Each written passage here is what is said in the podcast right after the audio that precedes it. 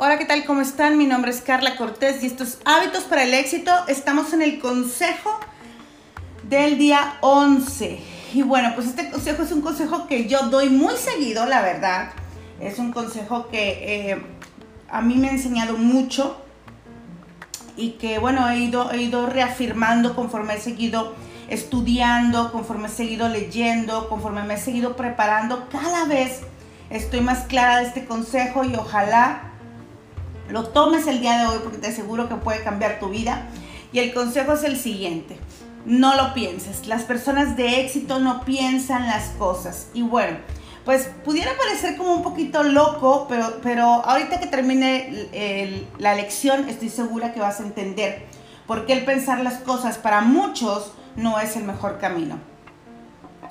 En ocasiones es mejor eh, accionar tal cual y ir eh, elaborando y, planeando en el camino, porque si no, pues no lo haríamos de ninguna otra forma.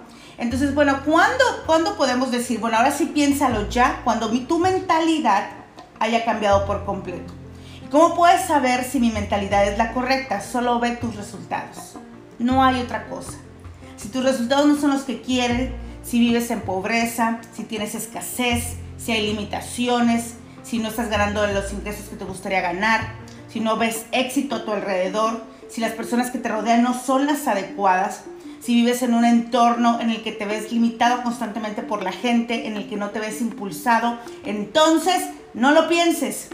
No lo pienses porque todo a tu alrededor te dice no lo hagas. Y mientras tú sigas así, pues seguirás limitado.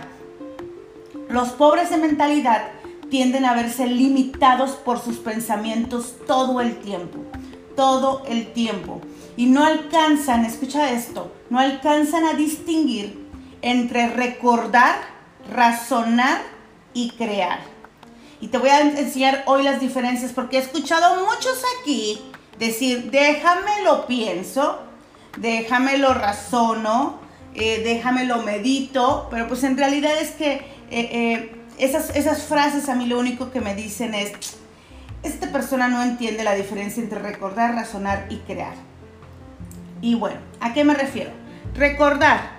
Bueno, pues recordar es traer a la memoria propia algo percibido, aprendido o conocido, o retener algo en la mente. Entonces cuando yo te digo, por ejemplo, hagamos esto nuevo, arriesgate en esto, haz esto diferente, tomemos esta decisión, tú lo que haces no es pensar, tú lo que haces es recordar. A ver, déjame recuerdo cómo fue que reaccioné la última vez. Déjame recuerdo qué fue lo que decidí la última vez. Déjame recuerdo quién soy yo y qué he logrado. Déjame recuerdo cuánto dinero puedo hacer y hasta cuánto me puedo endeudar. Déjame recuerdo qué es lo que mi cuerpo es capaz de hacer y qué no. Pero estás recordando. Y lo único que estás haciendo es traer de nueva cuenta tu pasado a tu futuro. La gente pobre de mentalidad vive arrastrando el pasado al futuro. Yo dispensa, se los he dicho aquí varias veces, y si aún no lo van a buscar, vayan a buscarlo. Nos dice, una de las cosas que más determina tu falta de resultados o tu ahora es el, es el tiempo. Y es porque la mayoría de las personas viven en el pasado, viven trayendo el pasado al presente. Y esta es la forma en la que lo hacen, creyendo que están pensando, creyendo que están meditando la situación, creyendo que están viendo la manera, cuando en realidad lo único que están es recordando y trayendo el pasado al presente. La siguiente es razonar. Muchos se ponen bien valientes y dicen, déjame lo razono. Y piensan, le están dando vueltas en cabeza y piensan que no están, que no están, no están tal cual eh, recordando, pero están razonando. Están eh, eh, dándole vueltas cómo o de qué manera podría suceder, si es lo mejor o no, si es, si es el mejor momento, o si se pudiera, o si se pudiera tomar la decisión o no. Y bueno, razonar es justificar una respuesta, opinión, hecho, etcétera, mediante razones o argumentos. El tema de razonar es que lo haces con tu cabecita, con esa misma cabecita que no ha, que no ha hecho nada en su vida, con esa misma cabecita que vive un salario o que gana un salario que no le alcanza, con esa misma cabecita que ha generado los problemas en los que vive, con esa misma cabecita con la que se limita diariamente, con esa misma cabecita con la que no se cree capaz de generar, capaz de recibir, capaz de hacer, capaz de lograr, con esa misma cabecita que todos los días se repite que eso no es posible, que eso no lo merece, que no es capaz de esto o aquello, que no es probable que su vida cambie, que no es posible que sea capaz de hacer esto o aquello, con esa misma cabecita está razonando si toma o no toma una decisión. Y finalmente tenemos lo que hacen los exitosos, que es crear, dar realidad a una cosa material a partir de la nada, tomar una nueva decisión tienes que aprender a tomar nuevas decisiones en base a nuevos pensamientos. Y la realidad es que la manera más fácil de, generar nuevos pensamientos es hacer todo lo contrario a lo que tu yo del pasado haría. Entonces, cuando tienes una oportunidad al frente y tu yo del pasado te dice, nosotros no hacemos eso, la única forma de romper con eso es yo lo hago. Cuando tienes una situación enfrente y tu yo del pasado te dice, hey, nosotros postergamos, tu yo del presente para romperlo tendría que decir, yo actúo, yo no dejo para después.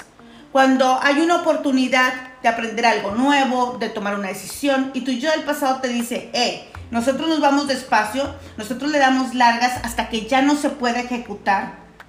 Tu yo del presente dice, en esta ocasión me voy a comprometer. Y el compromiso, como ya lo hemos dicho aquí, va a generar el mecanismo.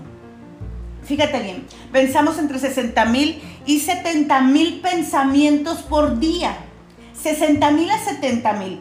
Y de ellos, el 90% en promedio son los mismos.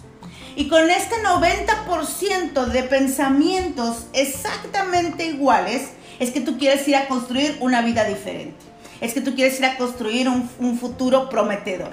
La realidad es que es complicado. Y si tú me dijeras, bueno, pero aún tengo el 10%, se dice que este 10% de nuevos pensamientos es solamente nuevos pensamientos porque son nuevas situaciones, a las cuales normalmente terminas reaccionando de la misma manera como reaccionas a lo demás, porque como hacemos una cosa, hacemos todas. Vivimos por medio de pensamientos repetitivos que siguen generando los mismos resultados, las mismas personas, el mismo fracaso. Y aquí te tengo una frase, si tú lo quieres decir así, pero yo lo voy a decir versículo y dice tal cual. Ser renovados en la actitud de su mente. Efesios 4:23. Ser renovados en la actitud de su mente. Yo te pregunto, ¿qué significa esto para ti hoy? ¿Qué significa renovar la actitud de tu mente? Fíjate cómo la palabra nos dice que antes que cambiar el pensamiento, tú tienes que renovar la actitud, la manera en la que enfrentas las cosas, para después empezar a pensar y razonar y crear en un nuevo nivel. Has venido pensando, razonando y no creando, sino extendiendo tu pasado al futuro. Si tú de verdad quieres generar un nuevo futuro, crear cosas diferentes, requieres detenerte y decir, no puedo seguir recordando. No puedo seguir yendo al pasado para buscar en los mismos pensamientos un éxito o una situación diferente en el futuro. Tengo que estar consciente que si yo sigo recordando y razonando con las mismas, con los mismos argumentos del pasado, voy a seguir haciendo la misma cosa. Entonces, el primer paso para empezar a pensar diferente es abordar la vida con una actitud distinta, ir a nuestra mente y renovarla en una actitud distinta. Entonces, ¿cuál debería ser nuestra actitud? Tal vez de asombro, tal vez de reto, tal vez de arrebatamiento, tal vez de improvisación, eh, tal vez de, de motivación, tal vez de buena actitud. ¿Qué sucede? Que cuando te pasa algo, cuando, cuando se te da una oportunidad, ¿cuál es la actitud primera con la que afrontas? ¿Miedo, temor, reserva, cuidado? ¿O es entusiasmo, es alegría, es pasión, ¿no? Es emoción. Yo siempre cuando estoy dando mis talleres de finanzas y vamos a ver algunos temas que para la mayoría son escabrosos, Creo que la diferencia entre ustedes y los que logran los resultados financieros es que nos emocionamos cuando vemos un reto. Cuando yo veo algo que, de pronto no está bien en mis números, yo digo, wow, qué padre. Imagínate si venzo este reto.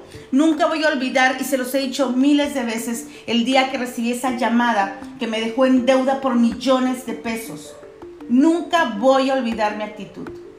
Me acuerdo perfecto que colgué ese teléfono, volteé con mi esposo y le dije, si pagamos esta deuda millonaria, en pocos años tendremos la casa de nuestros sueños. Eso fue lo único que pensé acerca de esa deuda. Pero ¿cuál es tu actitud? Esa actitud me llevó a generar los pensamientos, me llevó a generar las ideas, me llevó a cambiar los patrones, me llevó a razonar de otra manera. Incluso puedo decir hoy que me llevó a escribir un libro.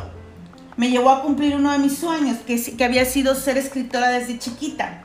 Entonces, ¿qué es lo que tenemos que pasar? A veces queremos cambiar todo en el deber ser, que es primero cambia tu pensamiento, tus pensamientos van a cambiar tus actitudes, tus actitudes se verán reflejadas en tus acciones y tus acciones cambiarán el universo, el mundo, los resultados. Sin embargo, si seguimos eh, eh, tratando de guiarnos por esa matemática, poco veremos porque ya hubiera sucedido. ¿Qué tal si hoy empezamos a accionar de manera distinta, a dejar de pensarlo? ¿Sabes qué? Como cuando lo pienso, lo pienso como el yo del pasado, esta vez voy a accionar. Esta vez simplemente me voy a arrojar a la acción, a hacer lo que requiero hacer. Y esas acciones muy probablemente van a generar mi actitudes distintas. Y esas actitudes van a empezar a desarrollar pensamientos que no son los mismos de siempre y esos pensamientos irán a la raíz y me transformarán de fondo. Es solo a través de las preguntas, el permitirnos cuestionar nuestros límites y la introspección que podemos dirigirnos a un mejor futuro. Cuando viene un reto, ¿qué es lo que te preguntas? Tus preguntas generan la calidad de tu vida. ¿Qué preguntas? Preguntas, ¿iré a quedar en quiebra? Preguntas, eh, ¿iré a poder pagar? preguntas, ¿irá a ser fácil? O te preguntas, ¿cómo podría hacerlo? ¿De qué manera podré solventar esta situación? ¿Qué es lo que requiero hacer? ¿Qué nuevas ideas? ¿Qué nuevas creencias? ¿Qué nuevas acciones? ¿Qué nuevos hábitos requiero instaurar en mi vida para que esto suceda sí o sí, de todas maneras, como dirían los peruanos? ¿Qué es lo que tengo que hacer? Y hoy tengo que decirte que ningún pesimista ha descubierto nunca el secreto de las estrellas o navegado hacia una tierra sin descubrir o abierto una nueva esperanza en el corazón humano, dice Helen Keller. Y me encanta esta, este ejemplo de renovar la mente y hoy lo voy a poner así tal cual. Y fíjate, vamos a hablar el día de hoy de alguien súper importante, del apóstol eh, San Pablo. Y bueno, pues, ¿por qué quise hablar de él? Porque él fue un pero azotador de los cristianos, fue un perseguidor, eh, fue una persona que fue dura, que, asesinó a muchas personas que creían en algo distinto a él. A él. Y, se dice que hasta que tiene una experiencia que le cambia la vida, eh, es cuando él viene a la renovación de su mente, porque yo no puedo entenderlo de otra manera, que todos sus pensamientos cambian, ¿no? Es tan fuerte esta experiencia que todos sus pensamientos cambian y entonces pues él se vuelve uno de los cristianos por excelencia.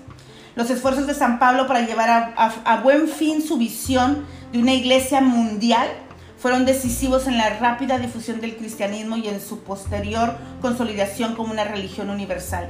Ninguno de los seguidores de Jesucristo contribuyó tanto como él a establecer los fundamentos de la doctrina y la práctica cristiana. Y sea que estés de acuerdo o no, sea que tú creas o no, esa no es la pregunta del día de hoy. La pregunta es cómo alguien puede, a través de una experiencia, cualquiera que sea, porque todos hemos tenido experiencias que pudieran haber cambiado nuestra vida. Entonces, ¿cómo alguien puede y toma el, el poder de renovar la actitud de su mente y cambiar 180 grados para convertirse en alguien que le da el éxito y trascendencia a la visión que tiene sembrada en su corazón. Yo sé que Dios ha sembrado una visión en tu corazón también. Yo sé que hay algo ahí para lograr. Yo sé que tu camino es único. Yo sé que tienes cosas especiales e invaluables para hacer por la humanidad. Pero también sé de tus pensamientos. También sé de tus limitantes. También sé cómo tal vez tú no asesinas, no castigas y no persigues personas, pero asesinas, castigas y persigues tus propias ideas, tus propios emprendimientos, las propias esperanzas de tu familia, tu futuro, lo que podrían tener y lograr. Así es que hoy te pido que dejes de pensar las cosas, que renueves la actitud de tu mente, que te dirijas hacia ese objetivo sin pensarlo y que empieces a generar un nuevo futuro. Que como dijo San Pablo, caminamos con ayuda de la fe, no con ayuda de la vista. Y creo que eso es lo que tenemos que hacer algunos días, cerrar los ojos, cerrar los oídos, apagar la mente y dirigirnos hacia ese futuro prometedor en el que nuestra visión y en el que nosotros nos llevamos hacia el futuro con éxito en el que somos recordados dos mil años después por aquello que hicimos y que creímos. Que Dios te bendiga, que tengas un extraordinario día. No lo pienses el día de hoy, renueva tus pensamientos, échalos a la basura.